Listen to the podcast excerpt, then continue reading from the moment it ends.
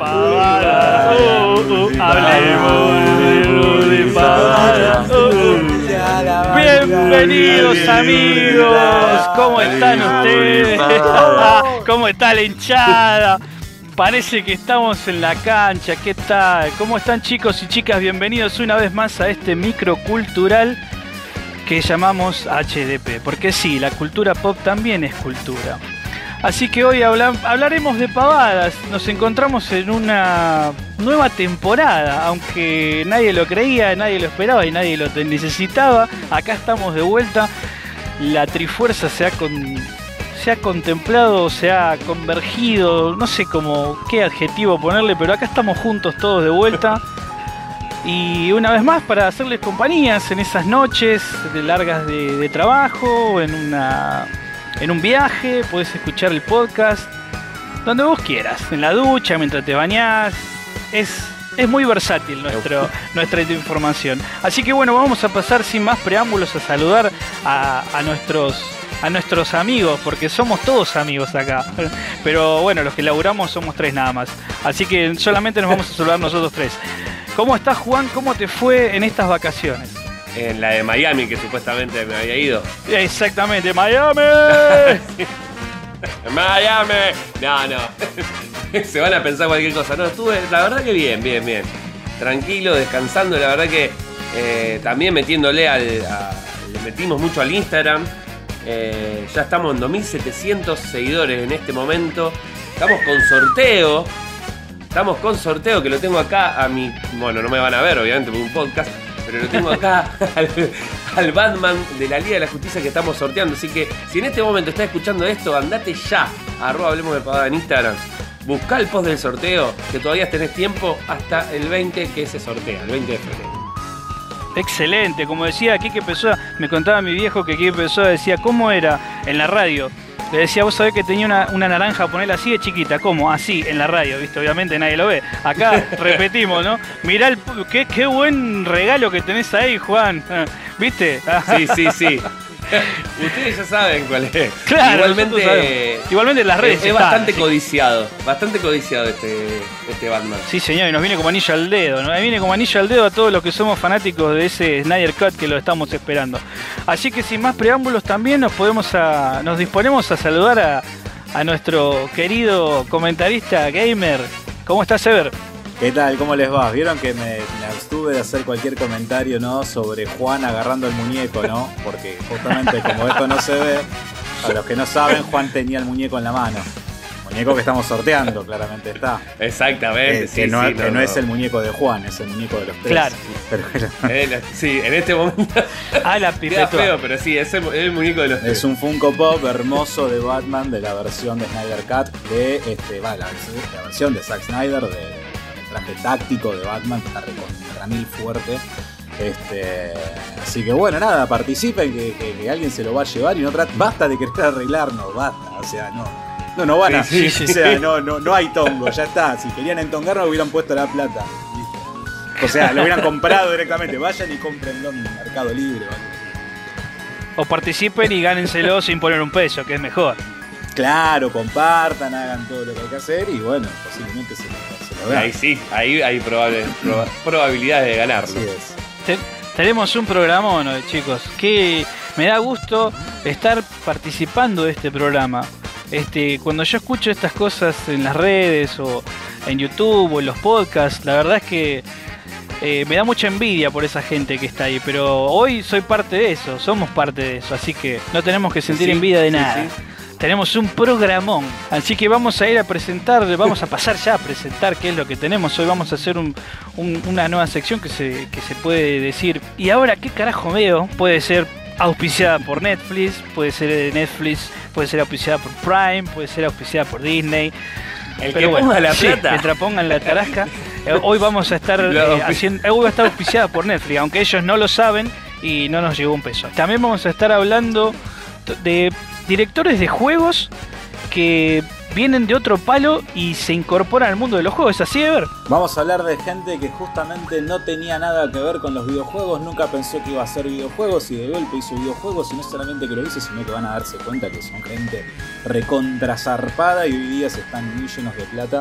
Hicieron obras de las más este, características, algunas de las obras más características del último últimas, eh, de las últimas décadas de- del gaming. Me gustaría igualmente, Mati, aclarar una cosa que cuando decís que el espacio puede ser auspiciado por Prime, es Amazon Prime. Ah, sí, sí. No vaya a ser que la gente se piensa que hablamos de otro tipo de No, contenido. o que No, venga no. el Prime y nos auspicie y no tengamos un pito que ver, justamente. ¿Cómo, cómo estamos ¿Cómo con el estamos chiste hoy? fácil hoy? Que es una cosa, mirá. El verano, Claro, la pandemia, el versión- verano nos pegó mal. revista, o la versión de, es la de Villa, la de Villa Carlos De Paz. Villa Carlos. Claro. Estoy, en mi cabeza yo estoy sintiendo tan, tan, tan, la música de Tinelli atrás, ¿viste? En cualquier momento sale Sergio Bonal, Alacrán, este, Yupi, y toda la prole a contar un chiste. Y vos, Juan, ¿qué, no- qué no tenés preparado para hoy? Pa, pa, pero yo ya sé, Hoy pero la vamos gente... a hablar, sí, sí.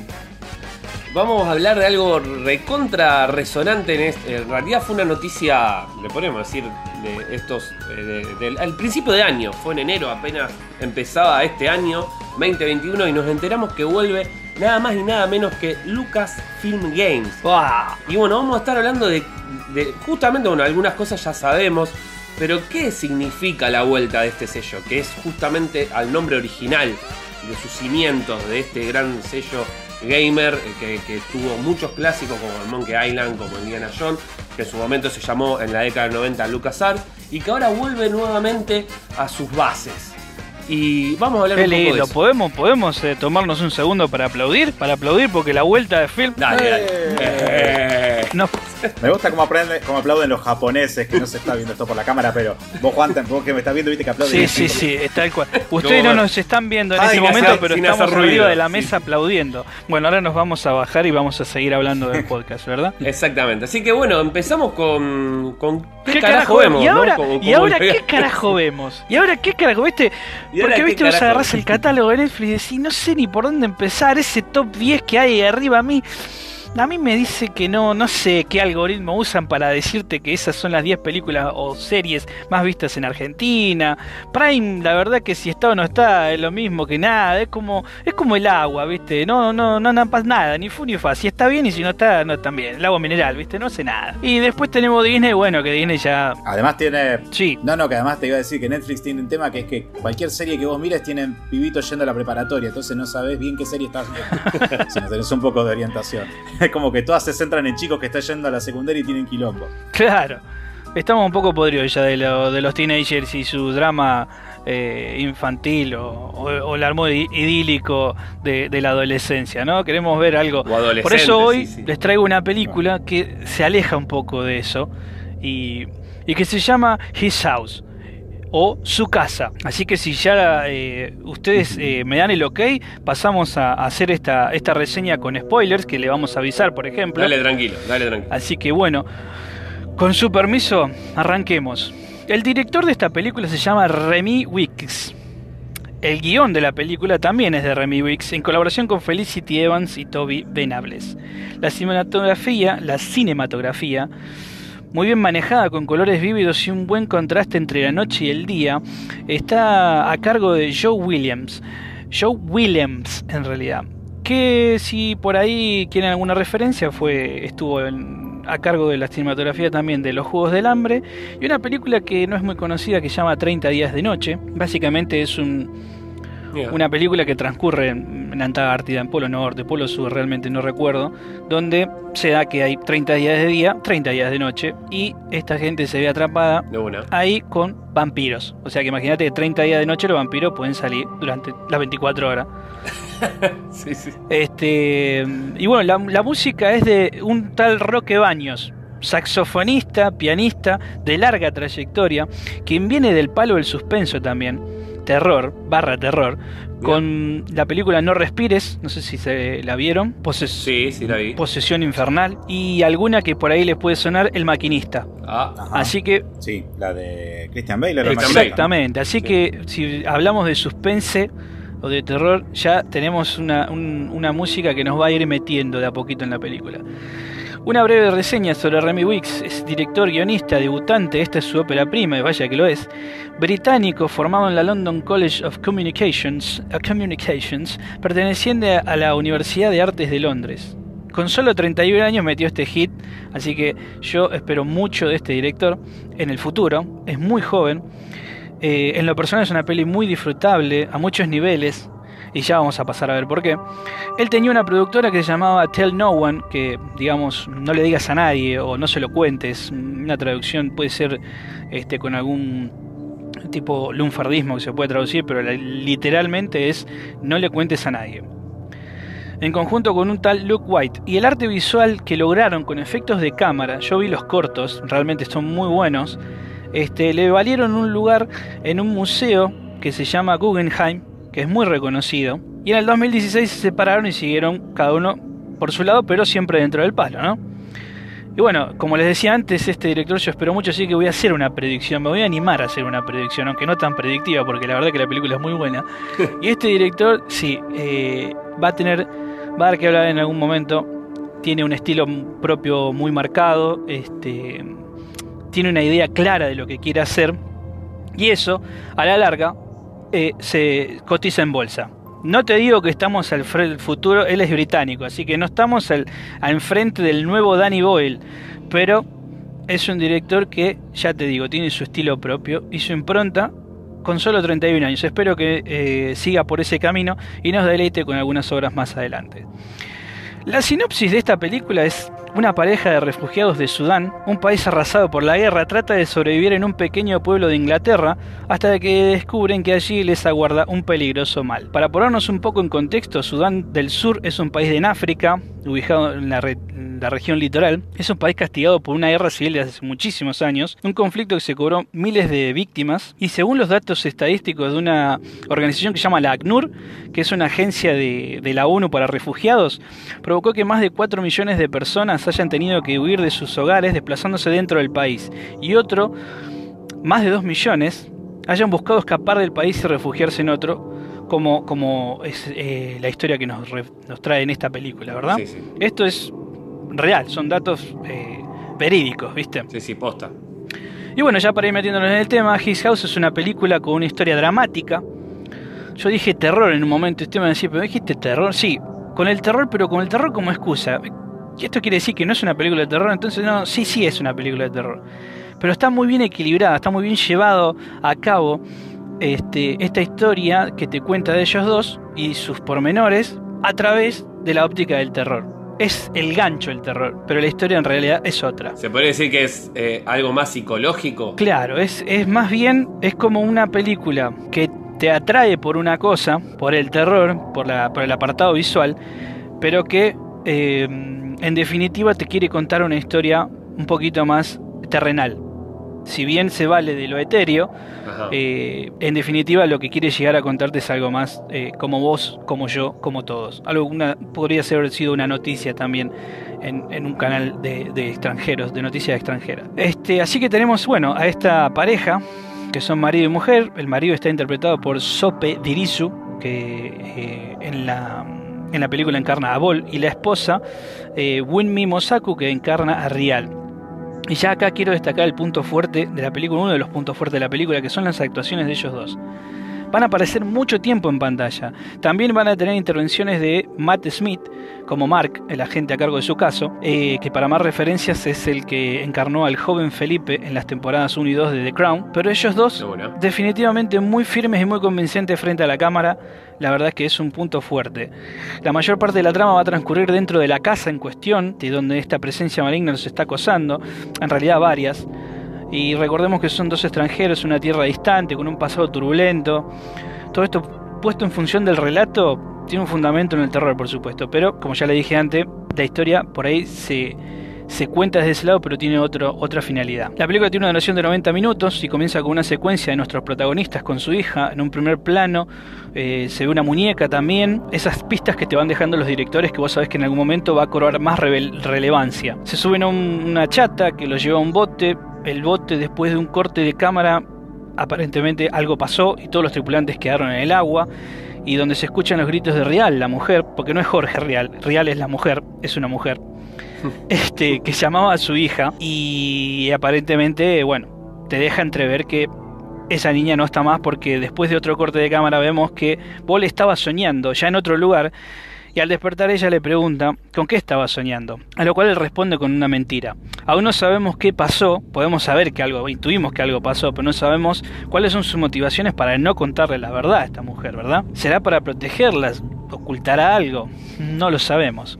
Y bueno, a partir de acá es donde comienzan los spoilers. Así que bueno, si no revieron la película, les recomiendo fuerte que avancen hasta el próximo bloque escuchen eh, todo lo que Juan tiene que para decir sobre Lucas Art o Lucas Games en este momento y después si quieren ver la película y volver o si no les molesta pueden seguir escuchando por supuesto, ¿no?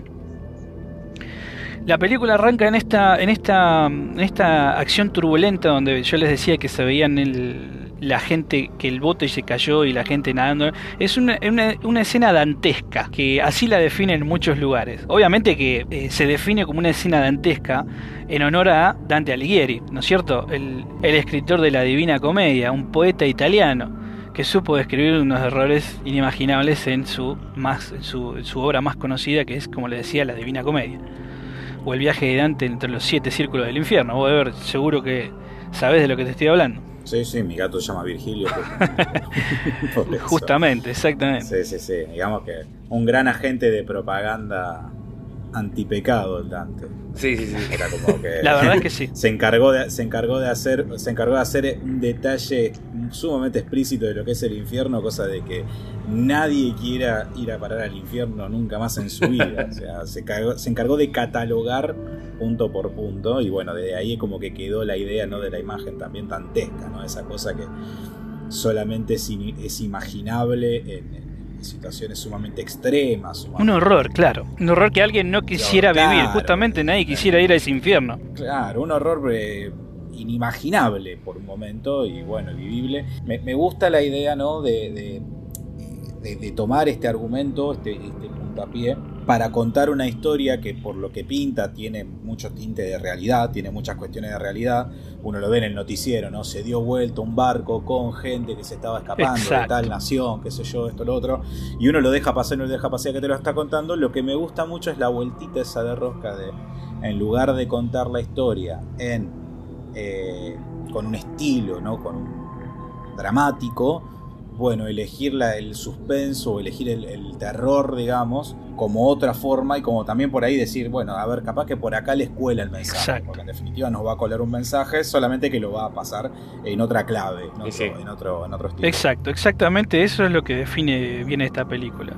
Así que la cosa eh, avanza, la película sigue con ellos enfrentándose a una especie de tribunal tripartito en donde se evalúa su situación, porque ellos ya, ya no están más, en, evidentemente, en Sudán, eh, están en Inglaterra, y este tribunal mm, les habilita o les designa una vivienda, una vivienda para que ellos puedan ir a habitar.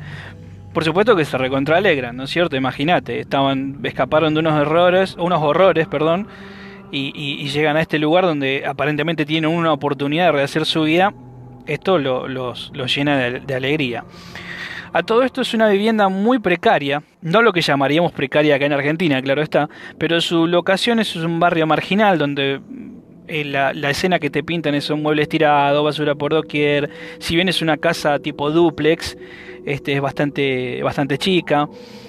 Pero es un lugar, un techo a donde vivir, por supuesto. Este, así que una vez que se, mm, se acomodan, se disponen a acomodarse en la vivienda, eh, todo empieza a, allá a, ser un poco turbulento.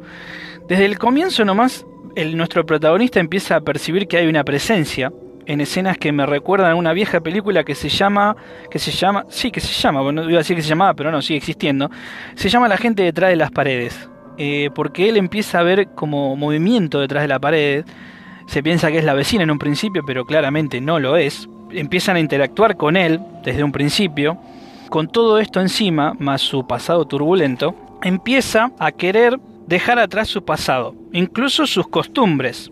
Claramente la mujer se resiste a esto y a tal punto se hace hincapié en, en, la película para que vos entiendas que él quiere dejar atrás su pasado y sus costumbres, que él va de una escena, en una escena va de compra a un shopping, basándose en una imagen tipo banner de una familia tipo de, de, de, de Inglaterra, se compra la ropa y el atuendo igual a lo que ve ahí, este, llega a quemar su ropa, este, bueno, en, por momentos lo vemos eh, traer cubiertos, ellos comían sentados en la noche, viste, comían con la mano, eh, eh, no porque sean primitivos, sino porque era su costumbre.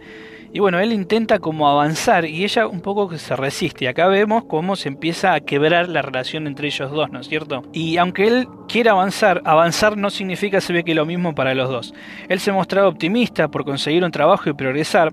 Algo que no les mencioné es que tienen ciertas restricciones como refugiado. Por ejemplo, no poder trabajar ni generar dinero más que el que reciben de la agencia que los está ayudando.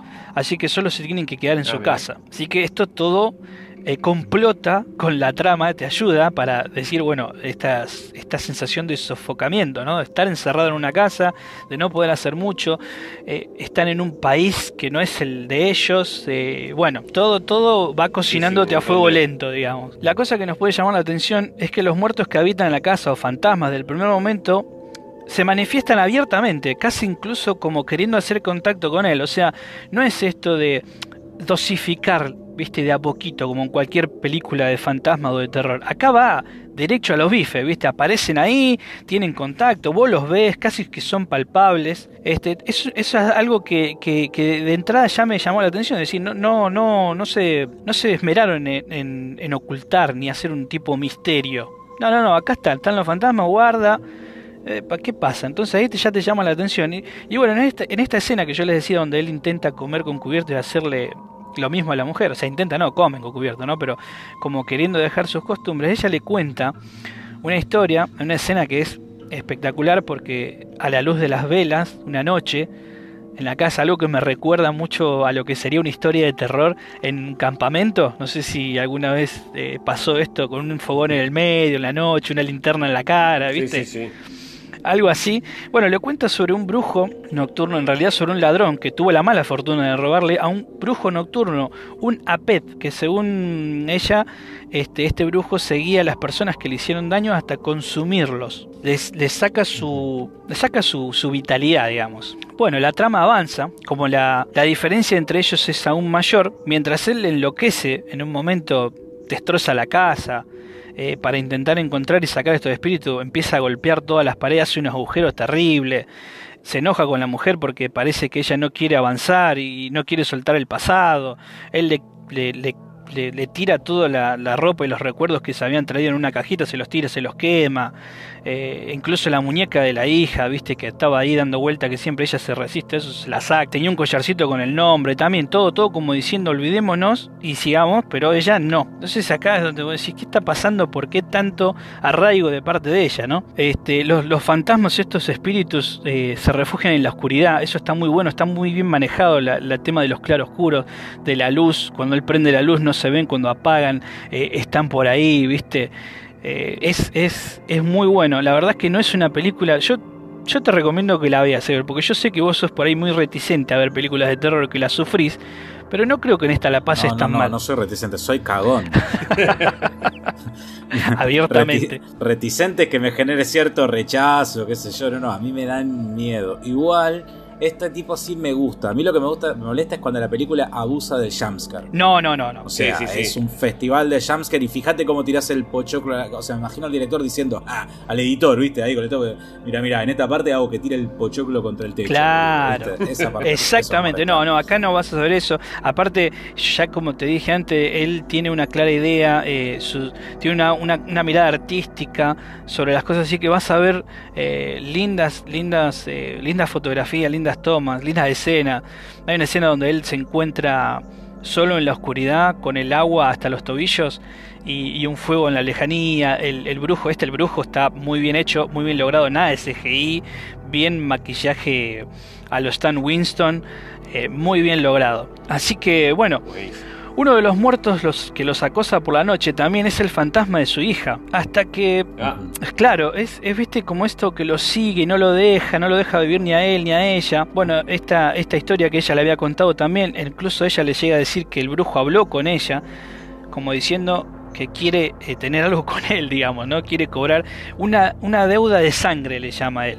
Así que bueno, como les decía, eh, la, la, la hija que, también estaba por ahí dando vuelta. Bueno, a partir de acá empezamos a ver una cosa, ahí cambia la cosa, ¿no? Empezamos a ver qué pasó, qué es lo que sucede, qué es lo que tanto lo, por qué tanto los atormenta, qué es lo que, lo que hizo él que lo atormentan eh, y ella eh, como, como espectadora, digamos, ¿no? Como diciendo yo, ah, no soy la culpable, el culpable sos vos. Entonces, algo pasa ahí, ¿no es cierto? Bueno, en una, en una escena vemos como ella está dentro de una, como de un aula, se encuentra con un montón de mujeres, porque en un momento se pone muy violento, eh, diciendo, bueno, basta, deja de joder con el pasado, y ella no, entonces le arranca todos los picaportes de la casa, ¿viste? Medio como la deja encerrada, por ahí decís, bueno, el tipo se está volviendo loco, va a ser una, un tipo Amityville House, ¿viste? Se, se, se trastorna el chabón y mata a toda la familia, o lo que le queda a la familia, y no, no. No va por ahí la cosa tampoco. Entonces parece como que te dejan entrever que él se está poniendo violento con ella, eh, algo sobre que siempre se habla mucho sobre el patriarcado, el machismo, vemos como él la encierra en la casa, bueno, entonces ella al salir en un momento se encuentra como en un aula lleno de mujeres, donde esas mujeres la, la, apañan, la, la, contienen, viste, como diciendo no estás sola, y es ahí donde hace ese el clic porque ahí te muestran qué es lo que pasó en Sudán. En Sudán pasó que eso era, eran sus compañeras de trabajo. Ella aparentemente era maestra. Y en esa aula entraron los, eh, los rebeldes, los, esta, eh, esta facción que, que, mataban, se mataban entre tribus, ¿no es cierto? Eh, entra en el aula y, y los acribilla a balazos.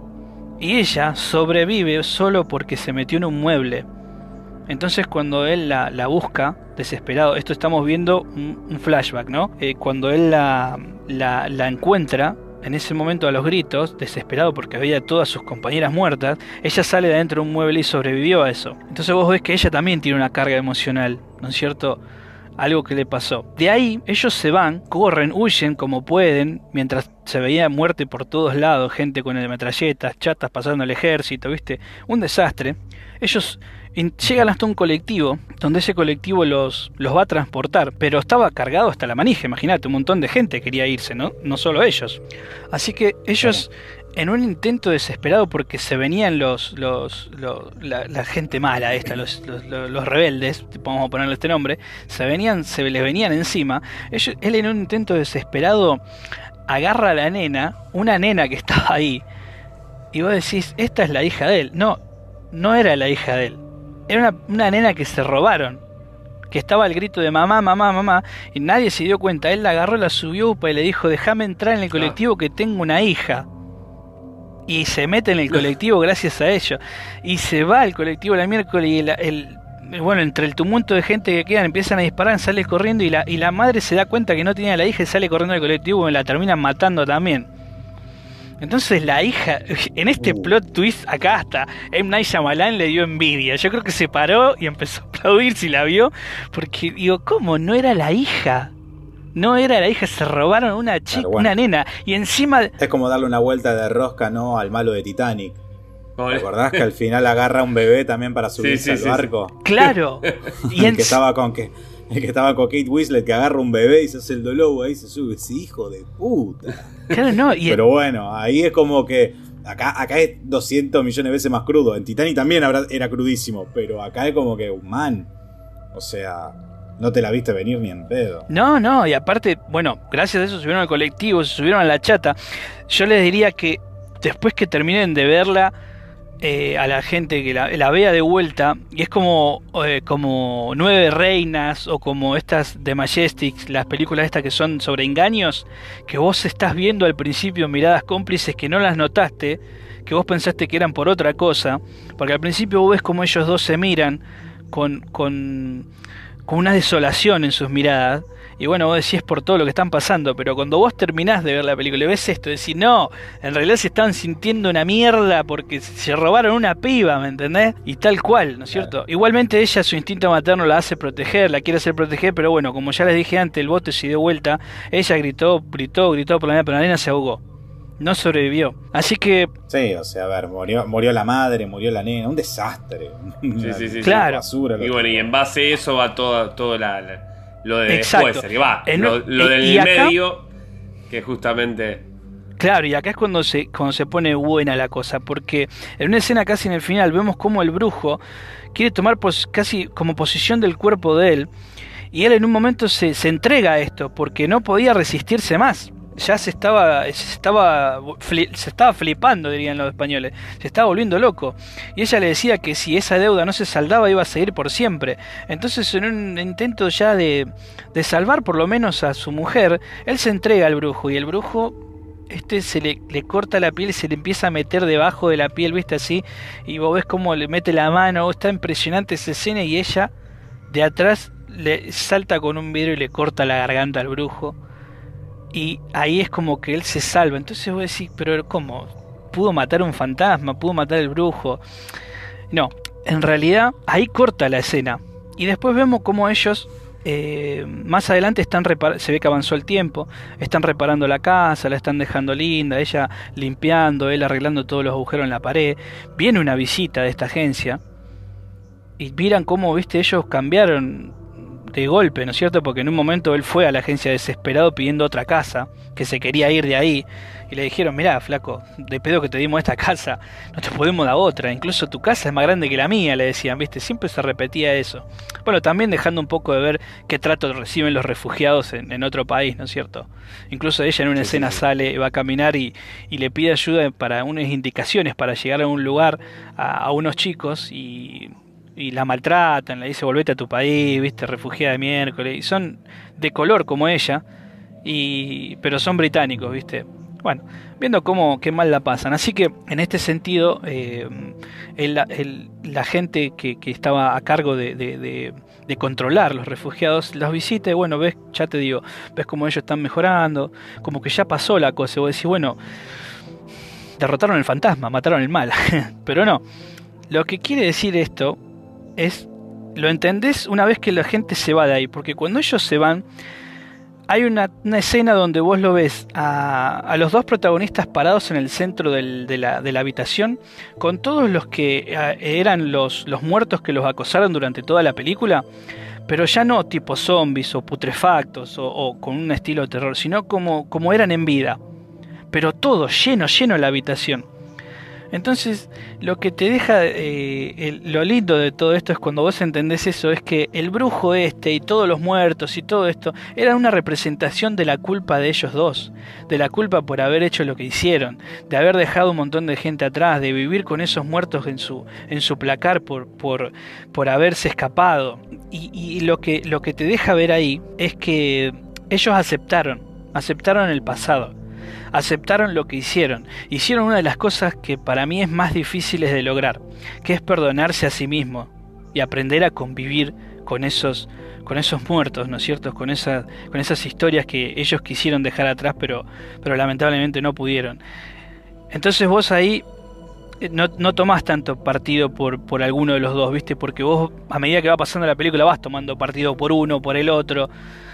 Eh, ahí entendés que ellos hicieron lo que tenían que hacer para sobrevivir, pero no deja de ser eh, un motivo de sentir culpa, un motivo para, para, para no poder vivir tranquilos. Y todos esos fantasmas que los acosaban estaban en realidad en su mente. Y eso me pareció maravilloso. Y ahí es como cierra la película.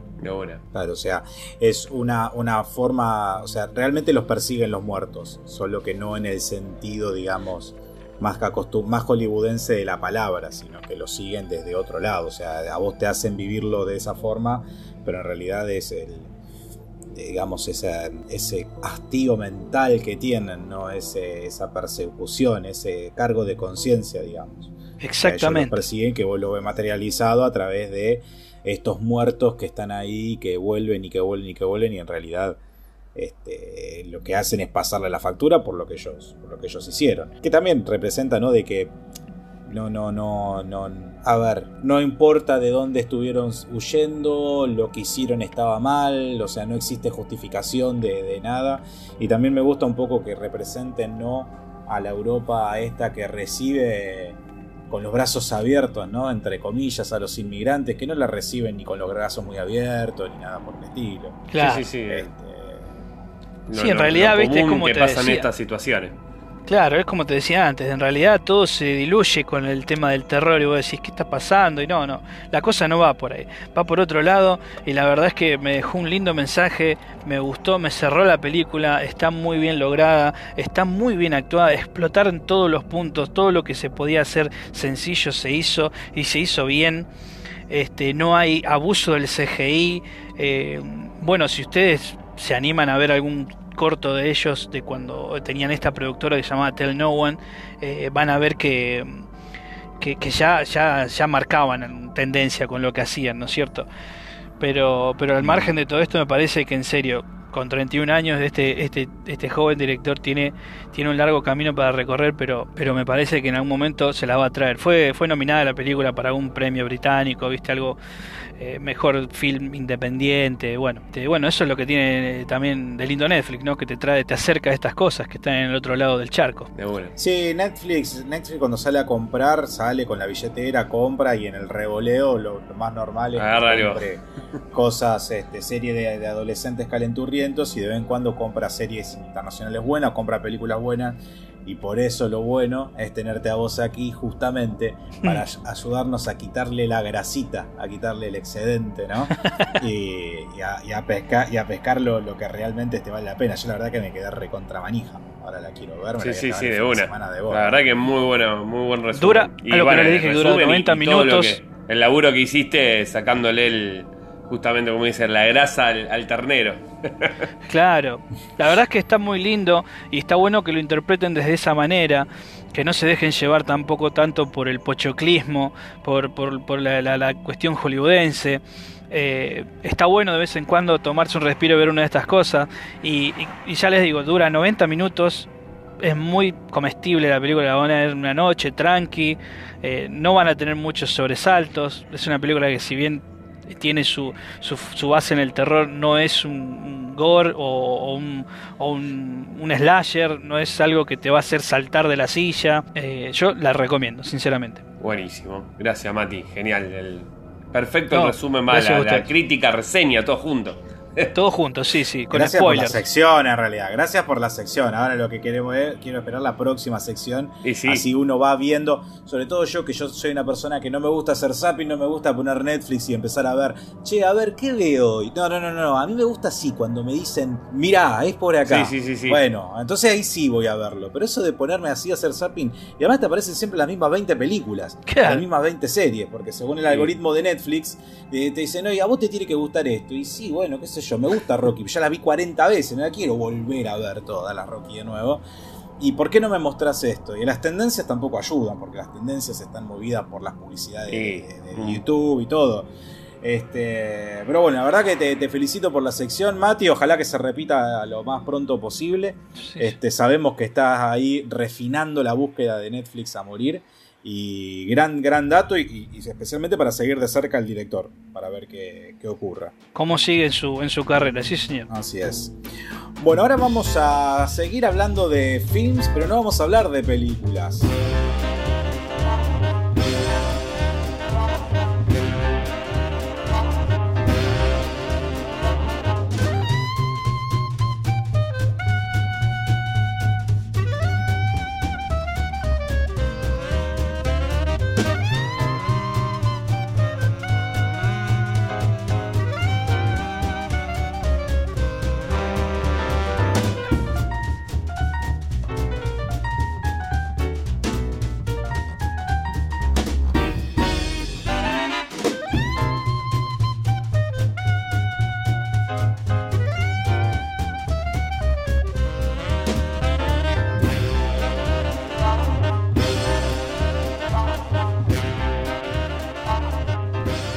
Bueno, al bienvenido segundo bloque de este retorno de Hablemos de Pavada, de esta vuelta al rodaje.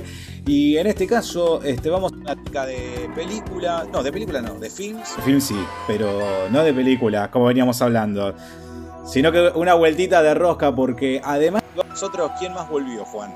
Volvió justamente Lucas Finn, pero Games.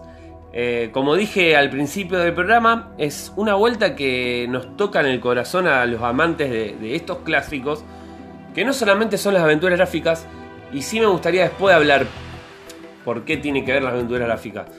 Hasta el momento lo que sabemos, Ever, que vos bien también lo sabés, las noticias gamer en enero fue que justamente volvía Lucasfilm Games, pero ¿con qué? Con el juego de, de Indiana Jones nada más ni nada menos, y ya nos tiró ahí Disney, obviamente, la vuelta de Lucasfilm Games. ¿Y por qué resuena ese nombre? Porque justamente como decía, era, es el sello gamer que empezó todo, que empezó todo esto. A mm, finales de la década del 80, comienza, eh, principios del 90, comienza Lucasfilm Games, que es justamente la parte que se dedica a los juegos de eh, George Lucas, que él mismo la funda y ya sabemos quién estaba ahí. Estaba Ron Gilbert, Tim Schafer, un montón de grosos en el eh, rancho Skywalker justamente, Y de ahí armaron eh, lo que fue Maniac Mansion. De hecho, bueno, eso ya lo sabemos. Y eh, fue un poco de la historia de las aventuras gráficas. Y después de un montón de juegos. De los cuales fue Indiana Jones, uno de, los, de sus juegos clásicos. Y vuelve de nuevo Indiana Jones. Vuelve ahora en un juego aparentemente va a ser de acción porque lo agarra eh, eh, Bethesda junto a Machine, eh, Machine Games, que son los, los creadores de, los nuevos Wolfenstein. Em, se sabe que bueno, va a ser una onda, aparentemente lo poco que se sabe va a ser una onda así como un charter, un Tomb Raider. Va a tener esto de aventura, seguramente. Pero no se sabe mucho más que eso. Lo único que nos dijeron, va a haber un juego de Indiana en algún momento.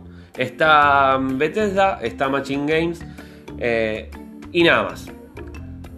Por otro lado, al otro día, esto fue en enero, es decir, ya estamos en febrero, tiraron la otra bomba que fue que Ubisoft está a cargo de un juego de Star Wars, ni nada más ni nada menos, de mundo abierto. Y esto es muy. Eh, sería. No solamente por la noticia del juego, que todo el mundo obviamente se manijea, porque vos decís Star Wars mundo abierto, no hay mucho más que un Battlefront, ponele. Pero por lo que te tiran, es como decirte un The Witcher de Star Wars. ¿No? Te tira una aventura que va a ser original, aparentemente, una historia original, igual que el de Indiana Jones, que no lo dije, que también va a ser una historia nueva, es decir, no va a ser basado en ninguna peli ni nada. Y por otro lado, sabemos que desde el 2013, 2013 em, tienen exclusividad EA, e ¿no? EA eh, Games, tienen exclusividad de Star Wars. Entonces ya sabemos que el 2023, es decir, de acá a dos años, cierra esta exclusividad de 10 años. Ya dijeron que todos los juegos de Star Wars de acá en adelante van a salir con el sello Lucasfilm Games. Entonces ahí vamos. ¿Qué es lo que podemos debatir? Vuelve justamente el como sello eh, gamer, vuelve como eh, sello para publicar. Y con esto puede volver un montón de otros clásicos. ¿No? ¿Por qué? Porque ya está tirando la posibilidad de licenciarlo, justamente, que eso se había perdido en el 2013, porque en el 2012 cierra LucasArts, cierra LucasArts porque lo compra Disney. Disney en ese momento dice, bueno, vamos a cerrar porque no le convenía ese, justamente ahí y dan, eh, regalan, bueno, no las regalan, las venden con mucha guita, me imagino, ¿no? Dan estas licencias, que una de esas fue justamente eh, a, EA, que sacó estos juegos que fueron, bueno, sacó un montón de juegos eh, relacionados a Star Wars y podemos decir que cuáles fueron los que más la pegaron. Y sí, Battlefront por ahí la pegó, la pegó un poco eh, Jedi Fallen Order, pero ya lo último eh, bueno, el escuadro, pero no tuvo tanto revuelo de lo que podría haber sido, o lo que se esperaba, creo, o lo que querían ganar. De hecho, si yo te pregunto a vos, Ever, eh, vos también me dirías, no, la verdad que, va, calculo yo, que no fue lo que se esperaba, ¿no? Eh, en el mundo del gamer, esto de, No, a ver, cuando Electronic Arts, cuando por, por, un lado, varias cuestiones. Disney también un poco cuando decide comprar una compañía, muchas veces no lo hacen.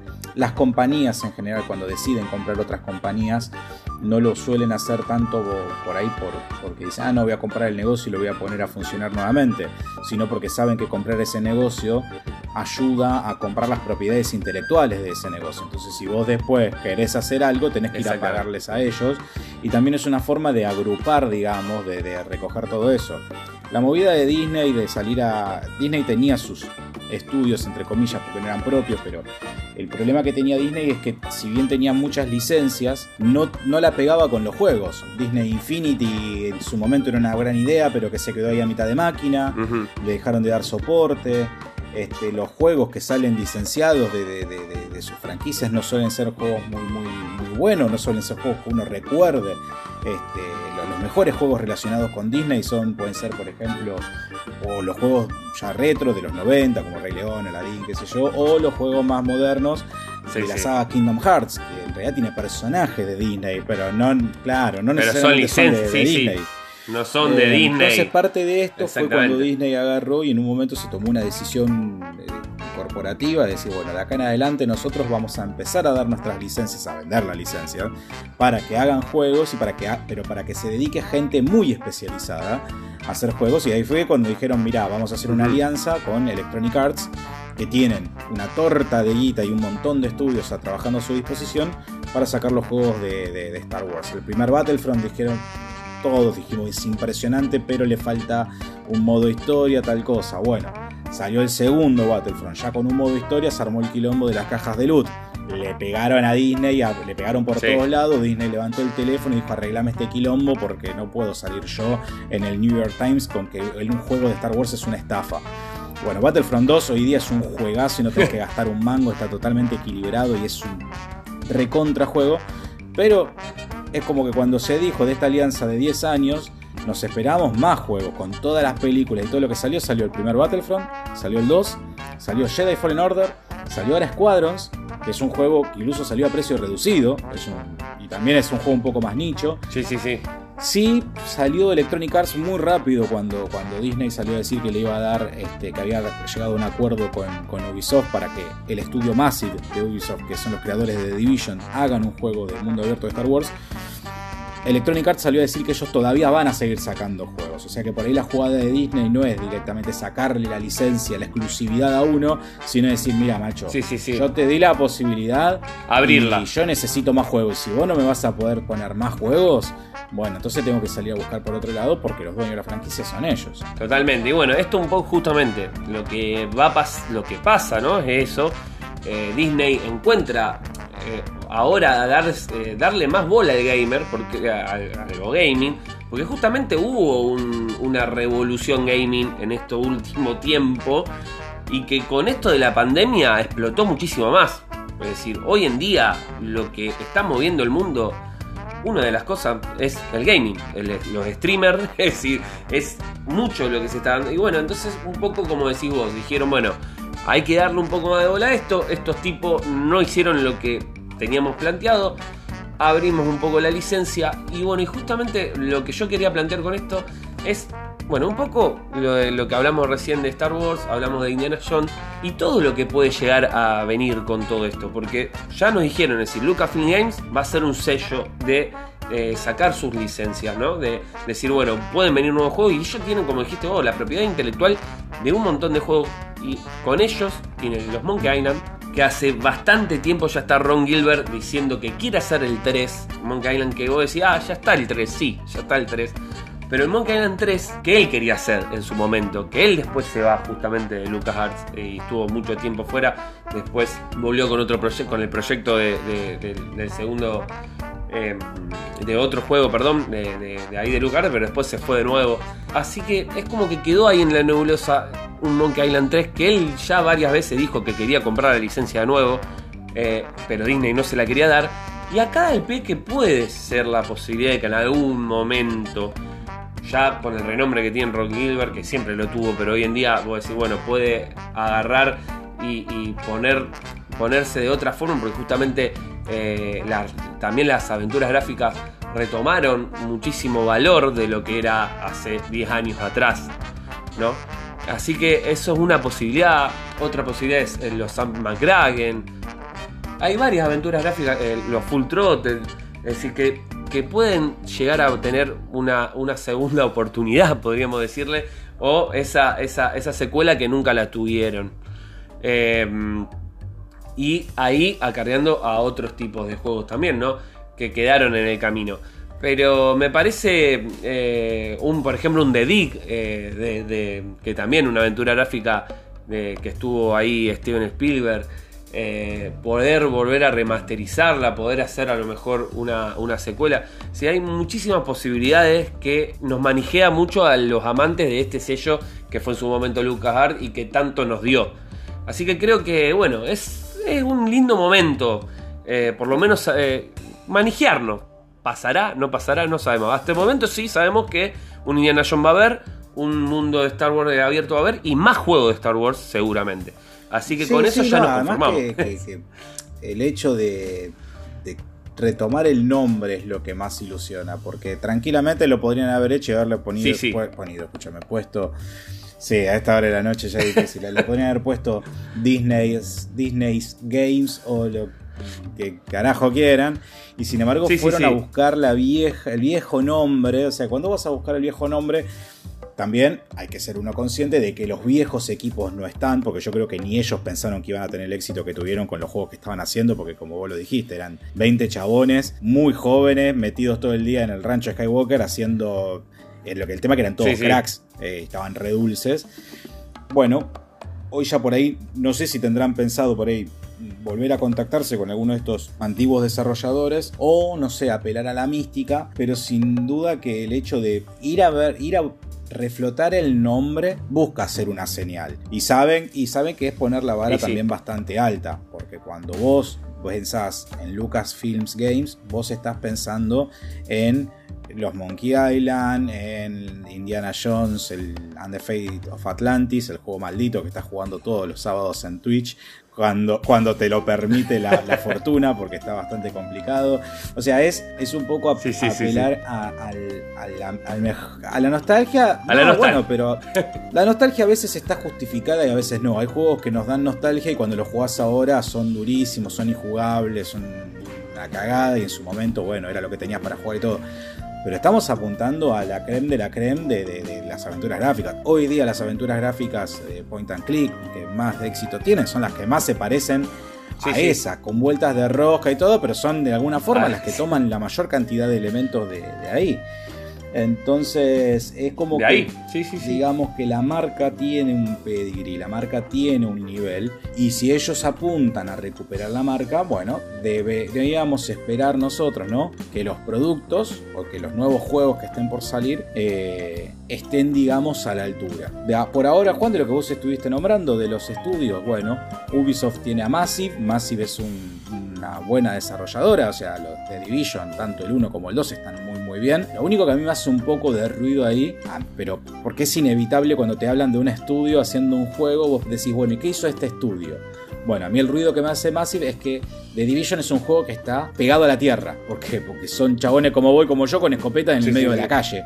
Entonces, a mí no me gustaría que se pierda esa cosa de Battlefront, de esa batalla en la que en un momento estás en una nave, en otro momento estás en un una, AT-AT, la otro momento estás abajo en la tierra. Pero bueno, hay que ver qué, qué es lo que hacen. Y por el lado de Machine Games, que hizo los excelentes Wolfenstein, eh, es como que uno dice, bueno, ¿y qué van a hacer un Indiana Jones en primera persona? Porque los juegos que hacen ellos son de, de- de Indiana Jones, son en primera persona generalmente. Sí. Pero bueno, hacen, lo, lo bueno que tiene es que Machine Games escribe muy bien. Las historias de los Wolfenstein son muy buenas. Entonces, eso que- está, es- o sea, es como que se están apoyando en estudios con cierto renombre para hacer los juegos. Y Sí, sí, eso, sí, bueno, no, nos deja con expectativa. Lo que sí, bueno, hay que armarse de paciencia porque yo calculo que no vamos a ver nada No, de esto por los próximos tres años, por lo menos. Tres años, sí, sí. Por eso también eh, sacaba justamente a esto de que hasta. Yo calculo que como tienen exclusividad con EA, no van a poder sacar el juego de, de Star Wars antes del 2023. Por cuestión de exclusividad, por cuestión de contrato. A no ser que haya alguna cosa dando vuelta por ahí. Pero después, si de- EA vuelve a sacar otro juego de Star Wars, y puede ser que sí. Porque si arreglan otro contrato donde le dan la licencia para hacer un juego que a ellos les cierra, bienvenido sea. Pero que, eh, como decís vos, yo calculo que el de Indiana Jones y el de Star Wars hasta el 2023 en adelante a lo mejor el año que viene tengamos algún adelanto, alguna novedad más sobre qué va a pasar, sobre qué va a ser. Pero bueno, vamos a tener que esperar eh, bastante para saber un poco vamos a más. en la etapa de los detalles, de lo que se espera, de la jugabilidad, de tal cosa, esto, lo otro, que sabemos que son cuestiones conceptuales que después pueden ir cambiando a lo largo del desarrollo. Eh, me parece que son más títulos, ni siquiera son para el público en sí, son títulos para los accionistas, ¿viste? Son títulos como para, hey, ojo, mirá que tenemos esto, no dejan de ponernos la guita. Y después cuando sale, sale. después vemos qué es lo que pasa, ¿no? Sí, este, por eso. Eh, en mientras Pero bueno. te quiero pasar un dato que, me parece que te va a gustar mucho. Yo te acabo de pasar por chat interno lo que parece ser en este momento el juego ah. de Disney el más la está pegando. Dicen que es el que la más la está pegando. Mira. Ah, sí, sí, ya sé Yo cuál no sé qué tanto, pero esto que te acabo de pasar, que está disponible para Android y supongo que iOS también, es Disney's Sorcerer's Arena o Arena, que es un, eh, un juego de rol por turnos en tiempo real, un juego muy de celulares que tiene un video muy fachero de presentación, donde vos podés elegir entre una serie de personajes, seguir leveleándolos y todo. El juego en principio es gratis, pero después seguramente tenés para poder este, comprar moneditas y cosas y sí sí yo lo, he jugado. Está qué sé yo está bueno pero pero sí todavía le falta me parece al juego. Pero está está está eh, para los amantes de los RPG y que le gusta Disney eh, aparentemente este juego dicen que le está dando una bocha de guita a Disney, o sea que calculo que mientras esto les dé plata y cada vez les sigue dando más guita, prepárense para que se sigan atrasando más el resto de los juegos. Olvídate, no, sí, sin duda. Pero bueno, ahora vamos a seguir hablando de videojuegos, pero de, de justamente de desarrolladores. No ver que nos trajiste hoy que no eran del palo del videojuego y sin embargo hicieron joyitas. Eh, sí, vamos a hablar de, desde otro lado, porque la idea era volver y volver así con, ideas medias frescas y una de las cosas que quería nombrarles, una de las cosas que quería charlar, era qué pasa cuando alguien se vuelca al desarrollo de videojuegos y no viene desde ahí. ¿Qué estamos acostumbrados, Juan, nosotros a ver siempre cuando ves la historia de los videojuegos? El tipo que estaba encerrado en su garage, ¿me entendés? En un garage. Haciendo, no sé, ingeniería inversa con una máquina y de golpe inventa eh, un juego. O en el rancho de Inventan que un mono salta una cosa y bueno, y de golpe, chao, viene, no sé, Donkey Kong, ¿no? Lo que sea. O sea, estamos acostumbrados a ese tipo. Pero acá las historias que a mí me llamó la atención son historias que vienen de gente de que justamente no vienen del palo y en algunos casos la pegaron muy, muy, mucho. Y todo se disparó, digamos, por una idea que está dando vuelta en los últimos años en el gaming, que es los videojuegos son arte o no son arte. Bueno, eh, a partir de acá yo, soy muy fan de, uno de estos este, directores de juegos, de estos creadores, y empecé a, buscar, ¿no? A ver qué otros tipos sabían que no, que no hubiera... gente que se haya volcado el desarrollo de videojuegos y que no hubiera venido de ese palo. Así es que hoy les vamos a contar el caso de tres personas que se dedican al mundo de los videojuegos, ahora van a ver que lo hicieron con bastante éxito, sobre todo cuando hablamos de algunos de los juegos, algunos muy nuevos también, y que em, también eh, sirve como lección de vida, incluso te lo voy a decir, y ya vas a ver un poco por qué. En el primer caso, Juan, vamos a hablar de, de, nuestro amigo, de uno de mis directores favoritos de, toda la vida, aunque lo conocí hace unos 15 años o unos 10 años más o menos, que es nuestro amigo Fumito Ueda. Con Fumito Ueda ya vamos a entrar en conflicto automáticamente, porque Fumito Ueda, si hay algo que dice, o que él por lo menos planteó en algún momento, era que los videojuegos para él no son arte. Y sin embargo, para mí los videojuegos son artes a partir de que jugué Shadow of the Colossus este, que es uno de sus juegos. Fumito Ueda, bueno, además de ser el desarrollador de Shadow of the Colossus para Play 2, antes había desarrollado un juego que se llama Ico también, y bueno, recientemente ah. hizo el de Last Guardian para Play 4, un juego que se anunció para Play 3 y estuvo como 10 años en desarrollo, terminó saliendo en la 4, y hoy día tiene su, nuevo estudio, el, Gen Design, que está bajo el ala de Epic, por lo tanto su próximo juego está en desarrollo y va a salir para la, la Epic Store. Lo que es interesante de la vida de Fumito Ueda este, y por lo que lo traemos a, acá, a esta especie de sección de outsiders del, mundo del videojuego, es porque Fumito Ueda, como les decía, no viene, no, nació con el palo de los videojuegos. Fumito Ueda nació en el, en el 70, se recibió en la Universidad de Osaka, en Japón, en arte. O sea, se graduó en, no sé si en Bellas Artes, pero se graduó en la Universidad de Arte de Osaka. Lo que podemos decir acá que Bellas Artes. Claro, y cuando era chico, si bien le gustaban los videojuegos porque era japonés y, ¿no? y vivía en, en Japón, ¿no? vivía en un mundo con videojuegos y nació en los años 70, él siempre le fascinaron los seres vivos, ¿no? observaba mucho los animales y si vos jugaste Shadow of the Colossus o viste un poco de The Last Guardian te vas a dar cuenta ¿no? que el, movimiento es lo más impresionante de esos juegos. Sus, animales están vivos realmente. El caballo de Shadow of the Colossus durante muchos años fue el caballo que mejor se movió. O sea, tienen... Eh, eh, o sea, el tipo era muy observador de eso. Sin embargo, esto era lo que a él le gustaba y él quería vivir del arte. En el videojuego, ¿qué carajo es eso? Pero bueno, le pasó que en un momento tuvo que salir a buscar laburo porque se estaba dando cuenta que se iba a cagar de hambre, Juan, como artista. O sea, porque sí? cagarte de hambre como artista no es algo inherente a la Argentina ni a Latinoamérica, es algo que pasa en todas partes del mundo. y en este caso también le pasó en Japón. Bueno, resulta que el tipo, este, a partir de estos conocimientos que tenía como, como digamos, como artista y trabajando en el diseño, eh, trabajando en el movimiento de los personajes, en 1995 entra a trabajar en un estudio que se llama Rap, que ya desapareció, haciendo las secuencias en 3D, ¿viste? las animaciones en 3D de los personajes, no digamos en el juego en sí, sino las secuencias, digamos, de video, entre comillas, de, las que vos veías, viste, entre, entre escena y entre parte jugable y parte jugable. Bueno, él se dedicó a hacer esto, que salió en 1997. El juego se llamaba Enemy Zero, Zero y salió para la Sega Saturn, un juego que no se acuerda ni él seguramente que lo hizo de nada. ni la familia de... Claro. Pero bueno, en 1997, ya con este currículum, que imagínate que era esto solo lo que había hecho, el tipo se fue a probar suerte a las oficinas de Sony Computer Entertainment en Japón, donde dicen ¿no? que cuando llegó, en un momento le dicen, bueno, ¿y usted cuál es su intención acá? ¿Para qué viene? Y entonces ahí el tipo dice, yo vine para hacer un juego que se llama ICO.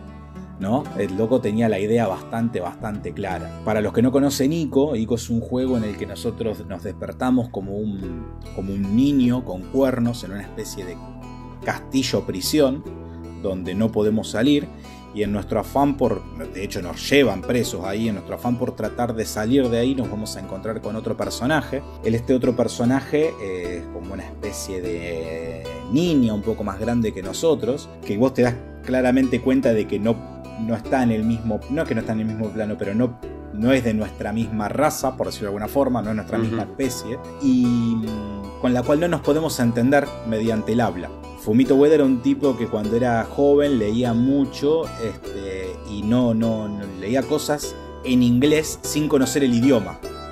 Entonces él siempre se fascinó por la idea de que los personajes se interconectaran, aun cuando no había formas de comunicarse desde lo verbal. Entonces por eso el principal lenguaje que tiene Ico es agarrarse de la mano, porque en un momento cuando nuestro protagonista se encuentra con, esta, con, con este personaje, se da cuenta que es prisionero igual que él, y la idea es que se escapen juntos, y lo único que se pueden hacer es señas, gritarse algo, agarrarla de la mano y salir corriendo los dos agarrados de la mano. Una maravilla, se llama diseño por sustracción, es un juego en el que prácticamente no tenés ni barrita de vida ni absolutamente nada Tenés el juego, tenés el escenario y solamente hay un camino para ir para adelante y ir rompiendo, resolviendo rompecabezas. Este juego vamos a ver que es tan importante que terminó definiendo la carrera de otra de las personas que tenemos este, en, este, en este pequeño, digamos, reconto de, gente que vino de afuera del palo, ¿no? A diseñar videojuegos. Pero bueno, el primero de todos estos que yo quería nombrar es Fumito Ueda, un tipo que se graduó en arte, un tipo que en el 90 y pico recién se metió en la industria del gaming porque no tenía laburo de artista y sin embargo, yo voy a decir que él terminó viviendo del arte, él va a decir que él vive de los videojuegos, pero bueno. Seguramente él tendrá más razón que yo. Igual me gustaría sentarme con él y discutir eso. Con un saque en la mano, ¿no? Ahí. Claro, sí, sí, salvo que nos dé un saque a nosotros también. Pero bueno. No, no, sí, sí, bien. Eh, el segundo, el segundo que este lo descubriste vos, el segundo desarrollador que vamos a hablar que viene de fuera del palo, este es muy interesante porque esta también es una historia un poco distinta. Pensé que, pensé que no lo ibas a Sí, decir. sí, sí, sabés lo- que- lo puse porque, porque justamente era no japonés, entonces quería también evitar Está bien, todo japonés. mecharlo. Quería mecharlo. En este momento vamos a hablar de Lionel, Gal- de Lionel Galat, que Lionel Galat tampoco viene del palo del gaming. Lionel Galat es, eh, trabajó en el estudio de, en un estudio de animación de DreamWorks. Y para que ustedes se den una idea quién es el chabón este, bueno, a ver, arrancó animando a Moisés en la película del Príncipe de Egipto y Muy con el tiempo, con mucho trabajo, se terminó convirtiendo en director de animación de Gru, mi villano favoritos, y de los Minions. El tipo, después de hacer otra de las películas de, de este estudio, ¿no? que fue Lorax en busca de la trúfula perdida. Esa fue la eh, perdida. Esas son las de Doctor Zeus. la de Son Doctor todas las Seuss. historias. Claro, que pertenecen todo al mismo estudio. Bueno, Sí, el sí. tipo después de esto es como que dijo. Man, a mí me gustan los videojuegos, le quiero dar a esto un toque de interactividad, ¿no? Y así fue como que el vago le pegó un volantazo a su vida y de golpe se quiso meter en el- la industria del gaming. En este caso, no fue a golpear puertas, no fue a tirar currículum ni nada, sino que con su presupuesto y sus escasos conocimientos de programación y de diseño y todo, a partir también, convengamos que es un tipo que, si bien no estaba metido en el mundo del videojuego y no tenía ningún amigo metido en el mundo del videojuego, es un tipo que trabajaba con estudios de animación De animación. O sea Tiene mucha idea. Sí, sí, sí. la tenía bastante clara, pero sin duda se habrá tenido que hacer algún cursito de, de- de- programación, porque de hecho el juego que él desarrolló lo arrancó haciendo en Unreal Engine y después se terminó pasando al Unity porque le resultaba más fácil. Buscó de hacer un crowdfunding porque se le terminó la plata en un momento. sí, sí, sí, sí. Cuando quiso hacer el crowdfunding se encontró con que él estaba fuera de los países, por ejemplo, que funciona con Kickstarter. Entonces terminó haciéndolo a través de Indiegogo, consiguió la plata que él estaba necesitando para el juego y finalmente, bueno, se rearmó un equipo de desarrollo y todo y en el 2019 nos trajo un juego que eh, salió muy pero muy muy lindo que se llama Ghost of a Tale, el juego de la lauchita, por si alguno no lo conoce Sí, sí, sí. que es un juego que mm, no sé si no está en el Game Pass incluso. Sí, está, en el Game Pass. exactamente está en el Game Pass. De hecho, hace, creo que entró ahora en el mes de febrero. Así que hace muy poquito que está. Eh, la verdad que, como decís vos, Weber, una joyita. Porque es hasta el día de hoy, muy lindo cómo se ve. Y estamos hablando de un juego que tiene, ¿cuántos? Cinco años, más o menos. En realidad el juego, a ver, la versión final, final, final salió en 2019. Sí es cierto Ajá. que como él se, mm, digamos, financió a través de distintas plataformas, él, eh, uno, digamos, de las de las opciones cuando vos lo financiabas era tener acceso anticipado al juego. Entonces Ah, así el juego se fue puliendo y hubo versiones mucho más tempranas, pero la versión final salió en 2019 y es un juego que tiene 75 en Metacritic y 8.4 de entre los usuarios de Metacritic. O sea que es un juego que salió muy bien de un tipo que fue su primer juego que hizo, que venía de nada que ver y una historia feliz. Una historia de un tipo que le Sí. terminó saliendo porque en un momento se jugó un pleno, dijo chao. Igualmente me el juego, mierda". te digo que no es, no es nada feliz el juego, porque tiene una historia muy... Es, sos una lauchita, como viste vos, que sos un... Está bueno porque está basado, por ejemplo, en un mundo eh, de... mm, Bueno, justo muy, muy DreamWorks, que trae a los animales... Madagascar, eh, no, Madagascar es DreamWorks, sí, creo que sí. Eh, lo- los animales en, eh, en carne y hueso, bueno, justamente sos una laucha medieval que es un bardo, es un eh, bardo, viste, que son los que, lo- los que cantan. Sí. Y está en un calabozo y tiene que tratar de escaparse. Bueno, y es una. Y funciona como un. eh, como un mundo abierto, básicamente. Onda de Witcher, donde tienes historia, donde vas a poder leer cosas, donde eh, tiene mucho de rol. Tiene un, es un juego de rol, es un juego de rol justamente. Tenés que tener en cuenta varias, varias cosas para, para ir haciendo. La verdad que, es muy interesante porque te mete en otro universo donde todos son animales, pero estamos en un medio Evo. Claro. Así que, mm, bueno, este es, es otro caso de, de alguien que no se dedicaba al mundo de los videojuegos y que terminó teniendo éxito. Y ahora posiblemente vayamos a caer, Juan, en la persona que también, alguien que no se dedicaba ni de cerca al mundo de los videojuegos, pero es, yo creo que hoy día, eh, sin duda, es el más, exito- el más exitoso de los tres que te traigo hoy. A ver. En este caso vamos a hablar de Hidetaka Miyazaki, 47 años él, un poquito más, más joven que nuestro amigo Fumito Ueda. Y viste que antes hablábamos de Ico, ¿no? De Fumito Ueda. Sí, sí. Ahora te voy a contar cuánto influyó Ico en la vida de Hidetaka Miyazaki. Miyazaki nació en Shizuoka, al sur de Tokio, una familia bastante, bastante pobre de recursos económicos, decía él, a tal punto de que él, en su casa no había consolas, no había videojuegos, no había manga. Hay algunas entrevistas que dicen que él iba a la biblioteca pública, de, ahí de la, de la, prefectura de la región, digamos, ahí a, leer mangas. Hay otros que dicen que se los prestaban los amigos. Él leía mucho mm, Caballeros del Zodiaco, eh, JoJo's Bizarre Adventure. Prácticamente, o sea, conocía los videojuegos también, pero estaba medio como, como al margen. Hizo sus estudios, se dedicó a, estudiar, se mm, recibió, si no me equivoco, en la universidad en sociología y en un momento, bueno, tuvo que agarrar, tuvo que salir a buscar laburo y consiguió trabajo de administrativo en una, escuela, en un colegio, qué sé yo, una cosa por el estilo, y se dedicó a trabajar eso. Después de este laburo, consigue laburo administrativo en otra empresa, en Oracle, vos lo habrás visto alguna vez nombrar, eh, Oracle, este, que es una este, una empresa de software. Así que ahí ya más o menos se acercó un poco al software, pero nada que ver con juegos. Y un día Juan se cruza con el juego ICO de nuestro amigo Fumito Ueda que habíamos hablado al principio.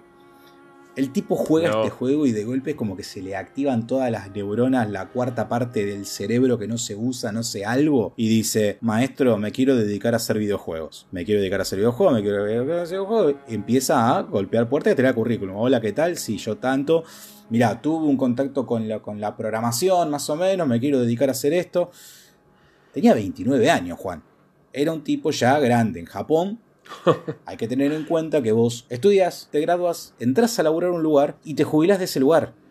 No, no se, se estila ir cambiando de laburo dos o tres. Viste que acá tenés el primer laburo, el segundo laburo, en el primero es en el que te cagan a trompada, el segundo, viste, acá es más o menos así. Allá no, allá como que vos te recibís y te dedicas a eso. Claro, y haces carrera haces carrera sería. Ni siquiera está bien visto. Bueno, la, gente que se encarga de, prensa, de, no sé, la tora, digamos, del, del personaje, justamente lo redacta, lo relata esto como un ejemplo para Japón, porque el tipo a los 29 años se dedicó a, a buscar laburo de. Hasta que un día llega una empresa que se llama From Software. Llega esta empresa y le dicen, bueno, qué sé yo, te vamos a tomar, con tu poca experiencia y todo, mira, estamos trabajando en tal juego. Entonces el tipo ahí más o menos que trabaja, esto lo otro, se foguea. Y te dicen, bueno, mira, te vamos a dar este proyecto que nosotros lo tenemos ahí medio tirado. Fíjate a ver, qué sé yo, tomá acá tenés un equipo y laburar. Ese juego se llamaba Demon's Souls. Fue un juego exclusivo de lanzamiento para PlayStation 3, que en su momento no lo jugó ni el choto. Pero con el tiempo se empezó a convertir en un juego de culto.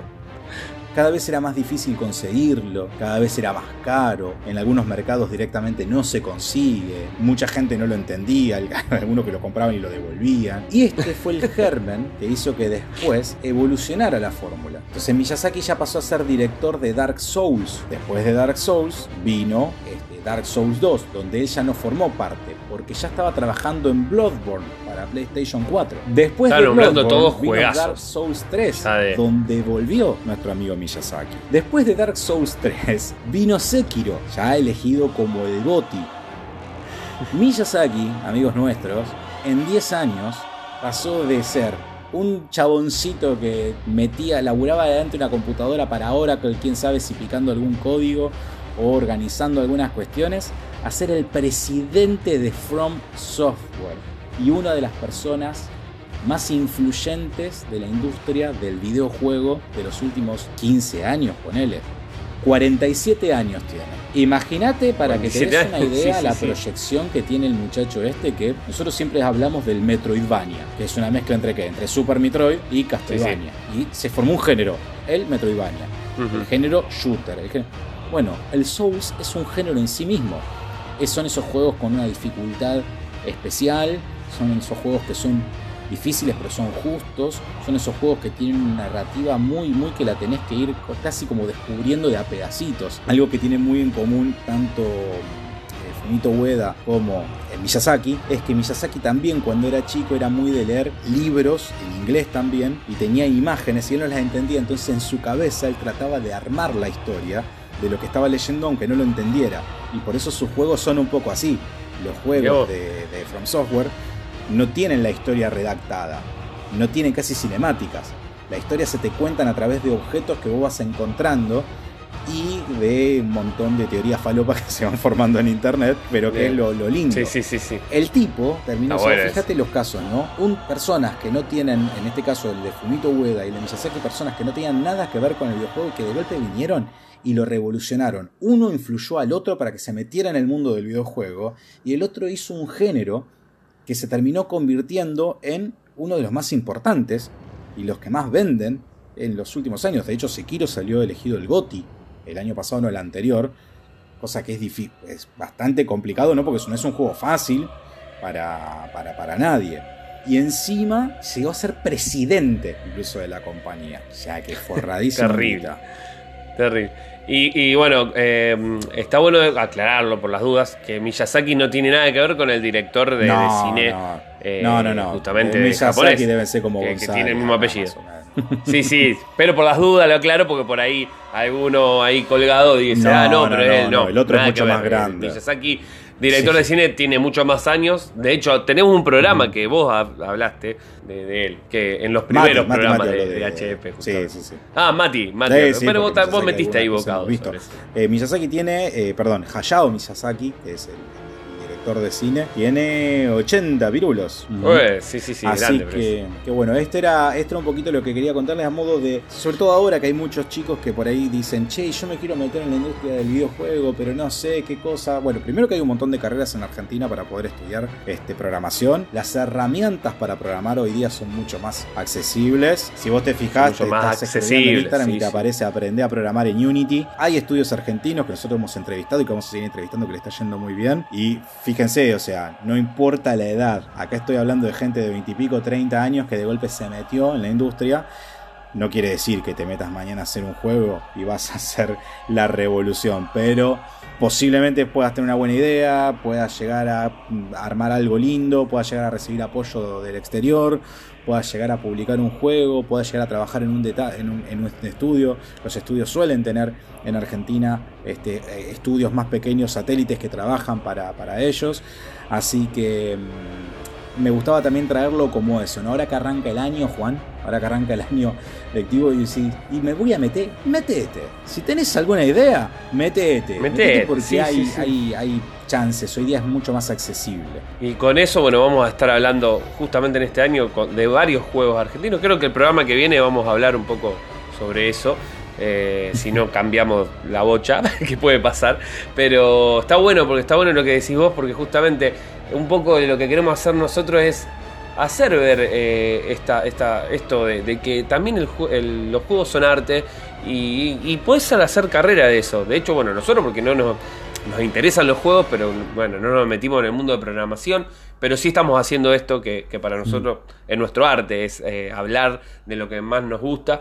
Eh, y para otros a lo mejor le da miedo, porque dice, no, qué sé yo, como todo lo artístico, eh, también cuando te querés dedicar a la música, te querés dedicar a la pintura, siempre, viste, está ese miedo de, no, mirá, no me va a dar plata. Pero loco, si tenés buenas ideas, como decís vos, no importa la guita, importa lo que, lo que te va a dar. Lindo sería eh, decir, si de tenés buenas ideas, hacete político, que es la única forma de no cagarte de hambre en este país.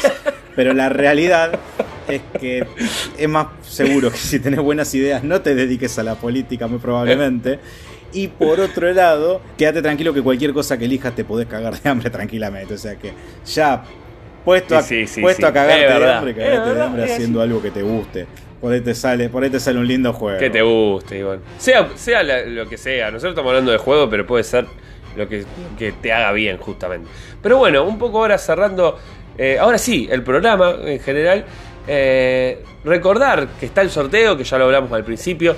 Recordar que estamos en muchos lados, como Twitch, que estamos streameando casi todas las semanas. Los sábados, sí o sí, ya estamos fijos. Y después, si sale un nuevo juego, como lo van a poder ver en YouTube, estuvimos jugando al Little eh, Neymar 2, estuvimos jugando al, al Medium, eh, estamos jugando ahora el Indiana Jones los sábados. Es decir, que estamos streameando siempre en Twitch, que nos ayuda muchísimo siguiéndonos por ahí, si es la primera vez que nos están escuchando, que nos ayuda mucho también en el canal de YouTube, que en cualquier momento, creo que 28 de febrero, si mal no recuerdo, domingo, sería el último domingo de febrero, vamos a estar con nuestro primer vivo donde vamos a arrancar y después se vienen una serie de invitados que empezamos a, a- a- estamos tramitando, que, que la verdad que si se nos da como estamos eh, viendo, viene, viene, viene muy picante y muy lindo, muy, va, va a ser un, año de muy gente productivo. súper interesante que se copó este año en participar con nosotros.